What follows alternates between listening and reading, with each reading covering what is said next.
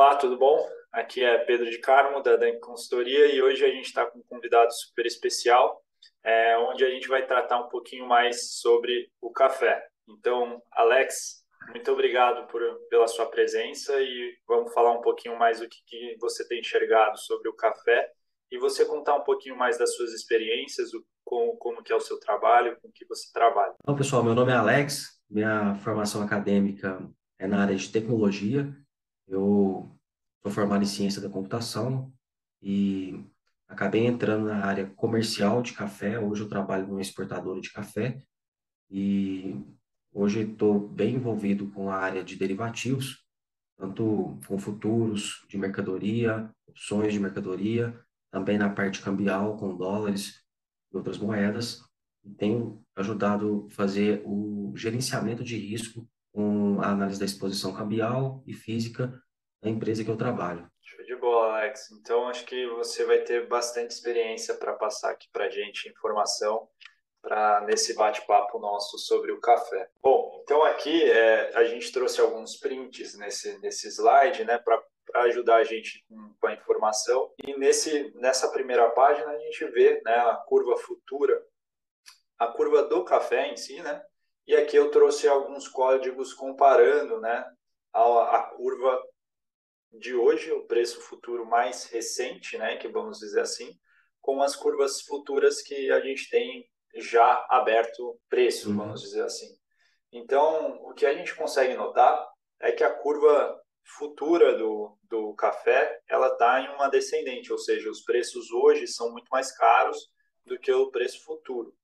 E o café, nesses últimos dois, três anos, né, Alex, você, por favor, me complementa ou faça uma, alguma colocação que, se, que seja necessária, mas o café, nesses últimos anos, tem variado muito o preço, né, tem tido uma volatilidade muito alta, inclusive chegou a bater as máximas né, dos últimos anos, é, muito por conta da, da condição climática, né? Acho que o ano passado a gente aqui no Brasil a gente teve uma quebra muito forte por conta de geada, é, falta de chuva e outros fatores.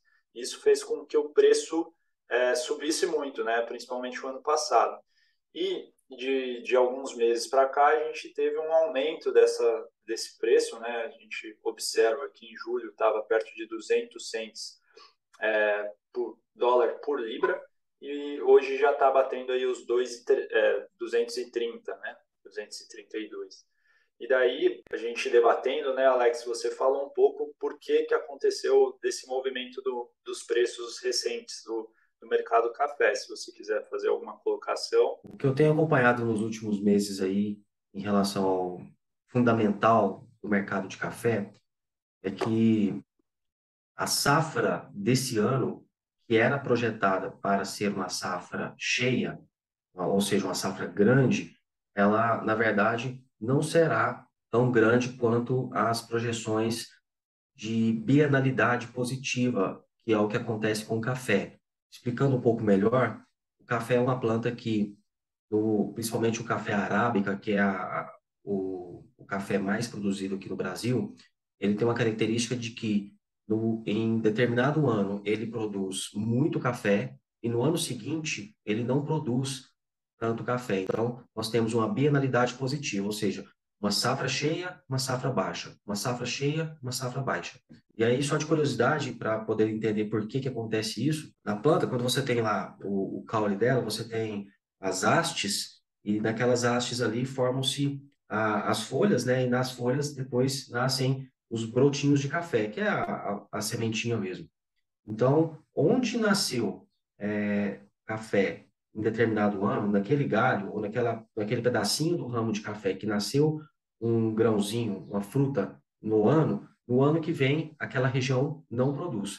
Então, se você coloca uma grande carga para a planta e ela produz bastante café, quer dizer que no ano que vem, naquele pedacinho do ramo, ele não vai produzir aquele café, aquele, aquela semente.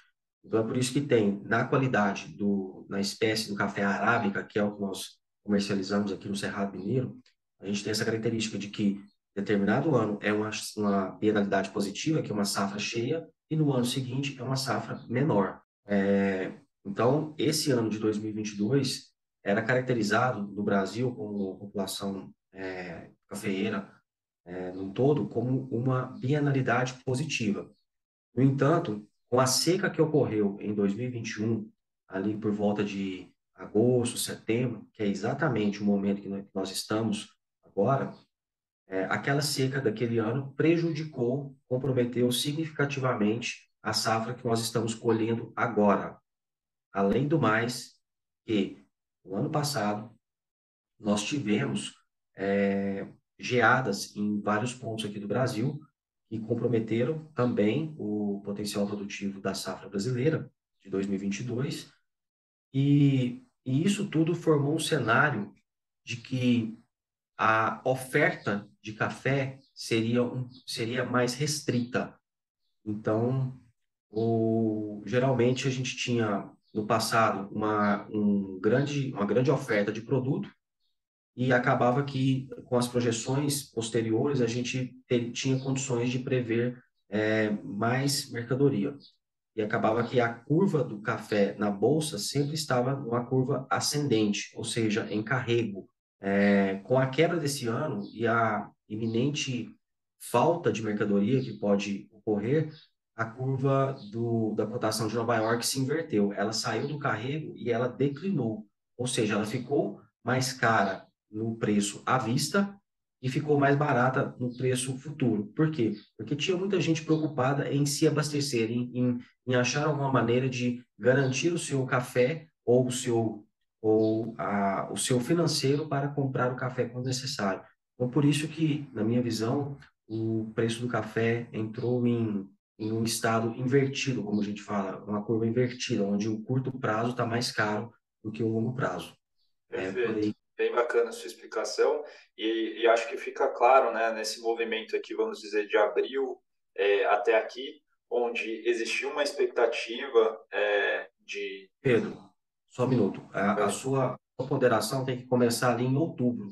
Em outubro, no lado mais esquerdo do gráfico. Ali, ah, é, ninguém sabia ainda que iria quebrar. Então, o mercado veio, é, quando sentiu a quebra, que foi novembro, ele subiu fortemente, caiu um pouco no, no, finalzinho do ano, deu mais um susto enorme em fevereiro, que foi o pico dele, uhum. tá? com a entrada da safra brasileira, que começa em abril e vai até final de, de agosto, final de setembro, Sim. e tem oferta de café, naturalmente tende a cair o preço Isso. do café então, de oferta, mas esse ano aconteceu de que a análise ela se saiu um pouco da, da, da média porque mesmo num cenário de safra, ainda tinha, temos é, preços nominais ao, ao, em, em, valores muito altos para períodos para de condição safra. de safra que tem alta oferta, né?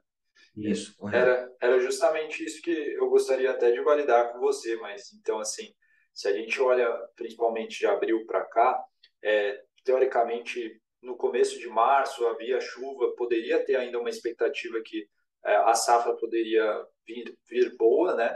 E daí, conforme ela foi é, vindo e chegando julho e percebeu que, de fato, não, não haveria uma boa safra, talvez possa ter sido esse rush aqui da, de, desses últimos meses para cá, não? Isso. É. Você, tem, você, tem, você tem razão. Uhum. O que aconteceu de março, o SGA projetou para a safra brasileira 63.400. Deixa eu é. até confirmar o número aqui. Tem até já... aqui no, no próximo slide, é, é isso mesmo. 64,300. É.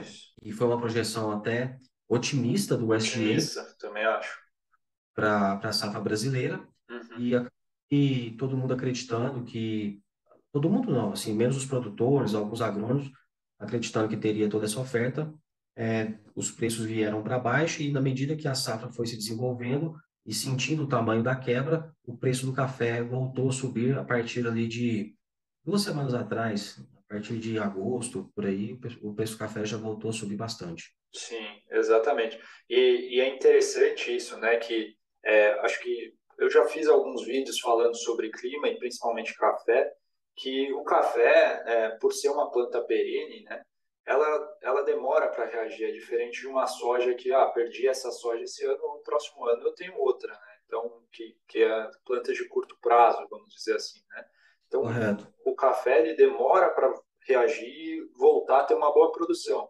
Então, se ele sofreu com geada, né, chuva de pedra, seca em, ou, ou qualquer um desses intempéries climáticos, isso demora para ele reagir e, tra e, trazer de novo uma boa produtividade. Então, quando a gente vê de fato esse número muito alto, perto da, da condição que de fato a gente teve o ano passado, né, é, é de se estranhar. Até que eu coloquei aqui como um comparativo. A Conab, a previsão dela em maio era de 53 milhões de sacas, muito abaixo do, do que o próprio USDA coloca, né? E acho Exatamente. que pode falar. E essa essa diferença toda entre os números e aí entra a Conab, entra o IBGE, entra é, safras e mercados, ou seja, tem várias entidades, bancos, como o Rabobank, pessoal, todo mundo é, atento às estimativas de vários bancos, uhum. são discrepantes. Sim.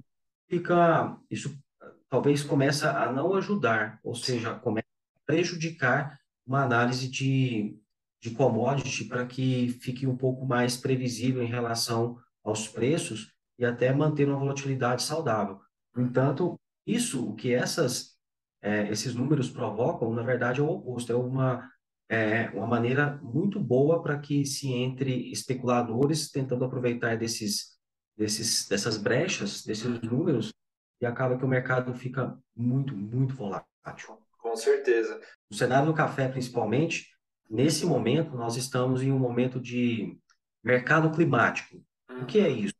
Como nós acabamos de, estamos finalizando a colheita da safra de 2022, e e a expectativa já é olhar para a safra de 2023, o que determina uma safra boa ou não no próximo ano é a, a, a condição da, que as lavouras chegarão até lá. Sim. E para que isso é, ocorra de uma maneira satisfatória a projetar uma safra ou a é, gerar uma safra boa o ano que vem, passa por algumas etapas de que a planta precisa é, para poder se consolidar até lá. Ou seja, nesse momento agora, o que mais se percebe na análise é, da commodity do café, além dos fatores fundamentais, técnicos do dia a dia, é uma análise sobre o mercado, ou sobre o clima, ou seja, sobre as chuvas que estão por vir nos próximos dias, próximos meses, que é, serão muito importantes para garantir a florada e o pegamento dos,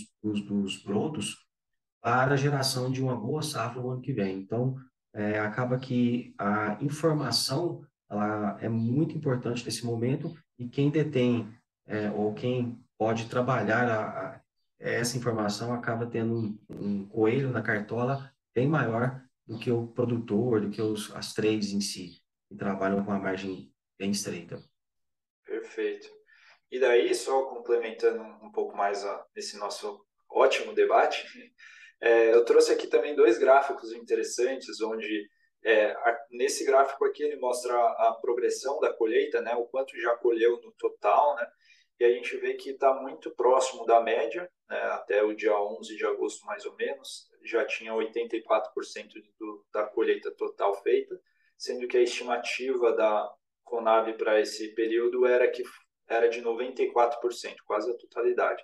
Mas acho que o, o mais interessante é, seria esse gráfico de comercialização, onde a gente vê, por exemplo, aqui essa curva mais acima é a curva do, do ano passado, essa curva amarela mais clara, que eu não sei se dá para ver muito bem, que acompanha bem próximo do, da, da curva do ano passado, é, é a do, de 2020, e, e elas estavam bem acima do que a gente está tendo hoje, né, que está bem próximo da média.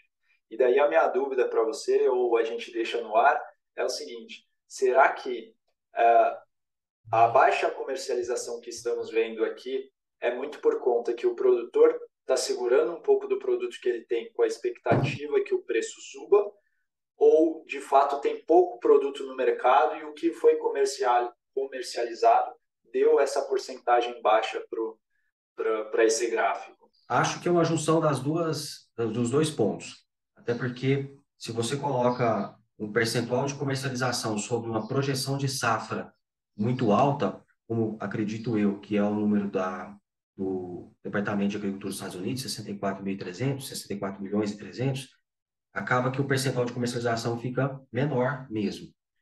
No entanto, o que eu tenho percebido é que, em conversa com alguns produtores, eles estão focados em duas coisas nesse momento: finalizar a colheita e encontrar o melhor momento para negociar o café que está sendo entregue. Alguns produtores estão entregando cafés que foram comercializados no passado e têm compromisso de entrega agora, são as chamadas compras para entrega futura, e o café que está é, sobrando dessa, dessa produção, o produtor está tentando achar a melhor, o melhor ponto de negociação. O mercado vinha há uns dias atrás, aí, há, dois, três meses atrás, entre 1.280 e 1.350. E nessa última semana, é, o mercado chegou a subir quase 11%, tocando a linha aí dos 240, acima da linha dos 240 é, centos por libra peso. E é, com o dólar a 5,10, 5,15, acabou gerando um preço nominal em reais para o produtor acima dos, 300, dos 1.380 reais, às vezes até 1.400, 1.450, dependendo da qualidade do café. Então, acho que o produtor, olhando esses preços nominais e olhando um pouco para o passado, ali em fevereiro desse ano, onde o café chegou a bater 252, se eu não me engano, é, ele está querendo achar o melhor ponto para a comercialização deste ano, imaginando preço de cafés acima de 1.450 ou melhor. Então, acho que está nesses dois cenários aí de retração na comercialização por esses pontos. Excelente, interessante, muito interessante mesmo. E daí eu copiei aqui também um, um parágrafo que tinha dentro desse relatório do, do Itaú BBA, é, onde ele coloca né, sobre os custos de produção elevado, né, que a gente vem vendo é, nos últimos anos um aumento muito expressivo do custo da, da, da, produção, principalmente também pelo aumento do dólar, né? Boa parte dos insumos são dolarizados, né? E ele comenta, né, que nesse sentido é fundamental o cuidado com gestão de risco de preços e moedas, né? E isso é o que a gente vai falar um pouquinho mais para frente. Então, já uhum. falando, pode falar. Não, tranquilo, só deu uma continuada no que você ia falar. Quer falar? Pode falar, tranquilo. Não, não, pode, pode tocar. Beleza. E daí falando um pouco sobre risco, né, e gestão de risco, a gente pode pensar gestão de risco é, de várias formas, né? Então existe o risco operacional, né, que é a, a questão da operação, né, da, da, planta, de ter uma quebra de safra, por exemplo, né? E o risco comercial, financeiro, por exemplo, que seria talvez atrelado mais à parte de, de comercialização, nível de preço, aqui nível de preço você fecha, e por isso os derivativos é importante no meio dessa gestão de risco. Mas é importante você entender qual que é o risco do seu negócio, né? Quais são os componentes de risco. Então aqui a gente trouxe um exemplo, um exemplo simples. Bom, imagine que você tem o telhado depósito, por exemplo, de café e, e que esse telhado está com um problema e em uma chuva chove muito forte e entra água e molha todo o seu café. Então assim, qual que foi o evento que causou esse risco? Então o evento foi a chuva a consequência desse evento foi a perda desse produto que você tinha em estoque, e a causa disso é a falta de manutenção, por exemplo, desse telhado. Então, é, você entender quais são os riscos, é muito mais fácil você conseguir ter essa visão para conseguir mitigar esses riscos. E daí, acho que falando um pouco de risco, um dos riscos que, por exemplo, é, tanto principalmente as tradings, né, que tá, vamos dizer assim, no meio do caminho, seriam a que, seria a questão do washout, né? E aqui é, eu trouxe um, um, desenho bem interessante que ele mostra mais ou menos bem exemplificado toda a cadeia, né, do café e que existe muita gente no meio dessa cadeia e que, por exemplo, se o produtor é, que não entrega a sua produção como ele havia prometido, né, como você exemplificou, né, por exemplo, ah, tem um acordo futuro de entrega, é, se ele não faz esse acordo ser cumprido, existe toda uma cadeia, né, que é afetada por conta desse desse dessa não desse não cumprimento dessa desse contrato. Então é um ponto importante de se entender que não se você fechou a um nível de preço de, por exemplo, 200 cents é, dólar, libra, peso, é, isso não significa não necessariamente que a cooperativa hoje está ganhando em cima de você, porque muitas vezes ela fechou um derivativo para se proteger da variação do preço no mesmo nível que você, que você produtor, por exemplo, fechou com a cooperativa. Né? Então, é, existe um compromisso e ele precisa ser é, cumprido.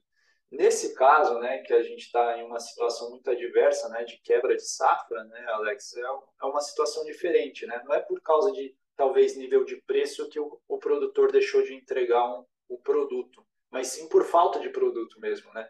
E daí vai também a questão da gestão de risco. Será que vale a pena eu comercializar, por exemplo, 100% da minha expectativa de produção para o próximo ano, né? É, já travar um, um nível, um volume de entrega, e daí pode correr esse risco. Na verdade, a, gestão, a gestão de risco é importante para isso. Você sabe que pode ocorrer quebras, então vamos comercializar só 50% do próximo ano e talvez ao longo do próximo ano você vai fechando contratos futuros para casar com a sua expectativa real de produção. Né? E daí, Alex, você que conhece muito melhor do que eu, por favor, pode me complementar sobre esse tema de gestão de risco. É, a, a questão de risco climático era um, um tema, assim, até um pouco novo no café em relação a, ao tamanho das consequências. 2021 e 2022 têm sido anos de grande aprendizado é, a nível de contratos, a nível jurídico, a nível de operação para esse tipo de situação. No passado era muito comum o produtor fechar é, 70, 50, 60, 70, 100%, às vezes até 110% da sua produção, porque é, na data da entrega sempre havia um, uma maior oferta de produto. Então era muito comum ele fechar um preço para entrega futura, ganhando todo o carrego daquela, daquela taxa de juros, que ele estava fechando um, um contrato lá na frente a um preço bem melhor do que um preço à vista, e na data da entrega, ele, é, se não tivesse o café, talvez ele iria no vizinho, comprava o café dele e fazia a entrega. Isso acontecia. É, no entanto, agora a gente, nós estamos passando por uma situação onde não há produto. Não há produto. Então, como é que você vai no, no vizinho ali comprar café para poder fazer, tentar honrar o seu, o seu contrato, sendo que nem o vizinho, se você não produziu, seu vizinho também não produziu, então, e o preço do café estourou ninguém aguenta, né? O preço ficou nas alturas. Mas, assim, voltando um pouco ao, ao tema central da, da sua discussão, é, dentro da, da, gestão de risco, desde, a, desde o produtor até a entrega para o importador, eu vejo que a, as trades estão muito bem é, amparadas por mecanismos e consultorias e, e, enfim, instrumentos que podem ajudar a mitigar os riscos que ela, que ela pode vir a encontrar durante o trabalho. Porém, eu acredito que a, o elo mais, que mais precisa de melhoria no processo de gerenciamento de risco está do lado do produtor. É, às vezes, assim, participando de várias palestras, sempre é abordado o tema de é, iniciou o plantio, vamos fazer um seguro de safra no banco, e ocorrer um evento climático, ou, e se você perder toda a sua produção, tem alguma coisa que você consegue é, segurar? Então, os bancos já estão oferecendo vários tipos de seguro para safras, do café, do milho, da soja, enfim. É, e para fazer alguns custeios via banco, é necessário passar por esse, por esse seguro. Outra coisa que eu tenho visto bastante é que o produtor, assim que ele começa a injetar dinheiro dentro da sua, da sua produção, ele coloca capital em um, bio, em um ativo biológico que está ali na, na planta. E como é que você vai garantir que, o, que no futuro você vai ter dinheiro para pagar os custos que você tem, que você está incorporando ou agregando dentro daquela lavoura? Então, existem alguns mecanismos ou algumas análises que se faz a, a nível de produtor rural, de modo que ele consegue é, ir fazendo, é, ir realizando vendas para entrega futura, de modo a, a mitigar o, o mitigar a divergência entre receita e despesa que ele está colocando dentro, dentro da lavoura. Ou seja, eu quero travar o meu custo. ah, eu, tô, eu tenho a expectativa de, de produzir mil sacas de café o ano que vem. Ótimo, excelente. Essas mil sacas, eu tenho que vender quantas sacas dessas mil para que eu consiga pagar os custos que eu estou incorporando na minha lavoura. Ah, então eu tenho que fazer uma, uma trava de 500 sacas, 600 sacas. A Esse famosa é relação de troca, né? Que o pessoal fala, né? Exatamente, mas com, com, mas com um olhar voltado para os custos. Ou seja, você tem o, o seguro da sua lavoura e depois você tem o dinheiro que você está incorporando ali. Você vai, você vai fazer uma trava do custo que você está incorporando. E uma terceira maneira aí também é o produtor, é, assim que ele colheu e, e, tem, e tem o estoque disponível para comercialização, não tentar acertar a, a mosca na parede, ou pelo menos ele, ele pode ir tentando acertar na região mais próxima dela. Como é que se faz isso? Fazendo travas escalonadas.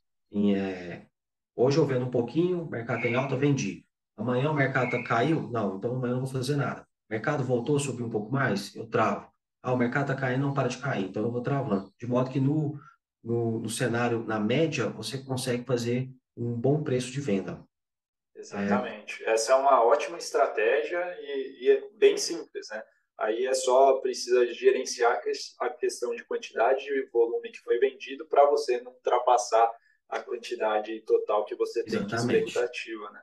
Mas é uma Exatamente. das mais básicas e mais fáceis, vamos dizer assim, e que tem um, um, bom resultado na maioria dos casos.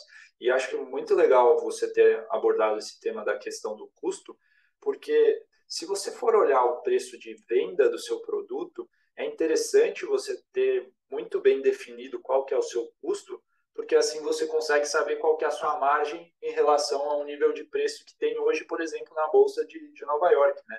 Então, assim, será que é, o, os dois, é, 240 cents livre-peso está cobrindo bem os meus custos e ainda me gerando uma margem boa? Por que não travar? Por que não travar pelo menos um pouco, né? É, esse, esse lado que você comentou, né? Vender um pouquinho ali. Porque Exatamente. É, assim você garante que o seu negócio seja sustentável. No final das contas, o custo é, menos a receita tem que ser positivo, né? Então, exatamente, é, senão o negócio não, não, não prospera. Não para de pé, exatamente. Bem bacana. Caramba, tá show de bola esse, esse bate-papo, hein, Alex? Bom, o papo tá muito bom, mas acho que se a gente continuar mais, mais uma hora aqui, ainda tem muito assunto para debater e falar. Mas é, eu gostaria que você compartilhasse um pouco mais, o Alex, sobre essa experiência do Achout, que é o que você comentou, que esses últimos anos tem sido uns anos de aprendizado e aprendizado gera informação, né, gera novos conceitos, novas ideias. Se você puder compartilhar o que, que tem sido feito hoje no mercado em relação a shout, seria interessante. Acho que o primeiro ponto que tem que ser observado é que a parte jurídica é, das, das trades, não só do café, mas do milho, da soja, tem amadurecido muito seus processos é, de determinação de compra para entrega futura. Ou seja, uma análise de risco do perfil do cliente, das garantias, da, de um acompanhamento da produção do daquele cliente, é, ficou muito mais próximo da, das tradings do que anteriormente, porque o risco que hoje está se tornando real de uma não entrega de mercadoria é, compromete quase toda a cadeia de, de comercialização do café. Não quer dizer que é, se eu comercializei um café a 500 reais e hoje está 1.400, que é, é, eu vou ganhar essa diferença de 900 reais de um produtor. Na verdade, quando eu comprei o café a 500 reais, eu realizei um negócio de venda dentro daquele parâmetro de 500 reais. Então, se aquele, se aquele produtor não entregar o produto que ele ficou comprometido de entregar, eu terei que ir ao mercado e comprar um produto a 1.400 para fazer o, para honrar o compromisso que eu fiz com o meu importador. Então, hoje a, as questões jurídicas ficaram muito mais criteriosas em como negociar, com quem negociar, qual o histórico, como é o tamanho daquela lavoura, de modo a mitigar os problemas. E quando ocorre algum problema que é de uma intempérie é, climática, que não teve jeito, que não foi culpa de ninguém, é, existem alguns mecanismos de como é, analisar aquele washout. Antes passa pelo crivo, claro, de um técnico capacitado da, da área agronômica para ir até a lavoura, avaliar o tamanho da quebra, se realmente aquele produtor não colheu toda aquela, aquela quantidade prevista, e aí sim, é, em, em, é, em, detrimento a essas informações e ao que o produtor é, tem disponível para comercializar, é, geralmente se faz uma análise entre o que foi negociado, o que deveria ser entregue, e se for uma resolução amigável, é, pode é, fazer uma divisão, um parcelamento dessa dívida em, em anos futuros, de modo a comportar aquela entrega que ele deveria ter feito e não fez. E, em cima disso, tudo é feito em relação ao a marcação a mercado, né, o famoso MTM, das posições derivativos, de modo a, a entender o tamanho do ganho ou perda e, e o tamanho do parcelamento. Então, o que eu tenho visto é que, tanto do lado das trades, estão mais criteriosas, e, claro, o produtor, porque ninguém gosta de colher um produto é, que está esse ano escasso, entregar ele a 500, 600 reais e observando o mesmo produto sendo negociado na praça a 1.400 reais. É, é de partir o coração, mas faz parte do game. Bem interessante. Bom, e, então, né, Alex, a gente falou bastante sobre a questão de mitigar os riscos, gestão de risco, né? Você nesse papel, né, como gestor de risco, é, uma das ferramentas, né? A gente falou de várias, né? Então, por exemplo, para o produtor, utilização de seguros agrícolas é uma boa ferramenta para mitigar a questão operacional, né, do risco de quebra de safra. Mas uma das opções também, né, para você utilizar como mitigação de risco de preço, né, seria a, o uso de derivativos. E nós da Dank a gente tem uma uma ótima expertise sobre commodities, derivativos e gestão de risco.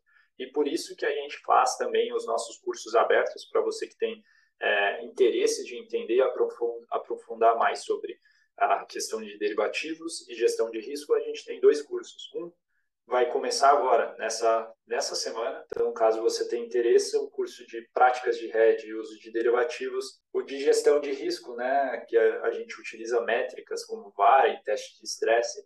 Esse daí, infelizmente, para esse ano a gente não tem mais. Inclusive, o Alex foi um dos nossos alunos e um ótimo aluno. Né? Os dois cursos. Boa. E é isso. Obrigado vocês que nos assistiram até aqui. Alex, muito obrigado por você disponibilizar do seu tempo e do seu conhecimento para a gente bater esse super papo. Adorei a sua presença e adorei o nosso bate-papo. Obrigado, hein? Beleza, o prazer foi meu, viu? Conta comigo. Valeu.